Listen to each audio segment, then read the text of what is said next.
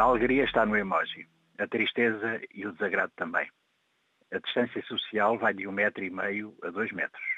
Percebe-se porque acabaram as classes, as subclasses, o lumpen. Ficaram os lupanares, onde graças à pandemia da inanidade, dos medos, da solidão. Contam-se histórias. Há infectados que se desconfinam.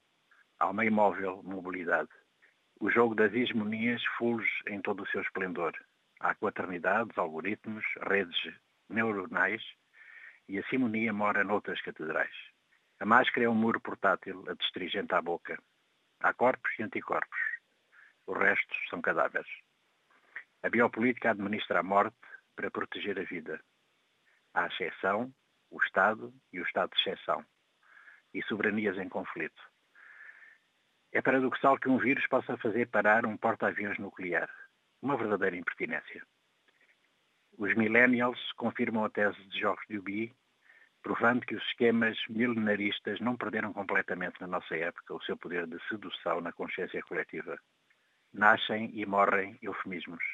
Os séniores passaram a idosos e até já há quem lhes chame os velhos.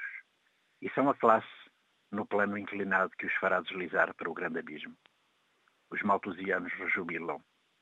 E voltaram as indulgências que seguem a tabela da taxa de lucro do vírus chinês ao vírus estrangeiro, o discurso populista e xenófobo tem fulgido em todo o seu esplendor. Mas o inferno é ele, esse discurso, não o outro, esse que também somos nós. Há os diminutivos insanos, a gripezinha e o resfriadinho, e o Deus Pan, o apocalipse, o abismo, a magna ciência, a vacina.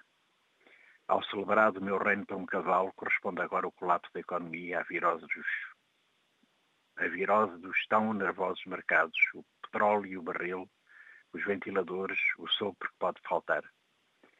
Os miasmas de antanho travestem-se de novas palavras. As cidades invisíveis de Calvino são agora as cidades desertas e as varandas e as janelas e a música e o mundo virtual. A uberização do trabalho chegará na próxima acalmia. Este é o admirável mundo novo onde o grande irmão espreita, onde há o Estado e a guerra, a linha da frente e a retaguarda, o confinamento e a quarentena, o tracing, a big data.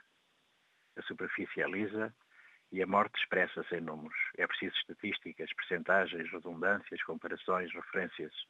Usa-se muito a língua inglesa. Burnout, lockdown, layoff. E há curvas e gráficos, quedas e subidas em V, em W, uma orografia de desastres. Outras ondas esperam, porque estamos nos e gramamos, como disse António Ramos Rosa.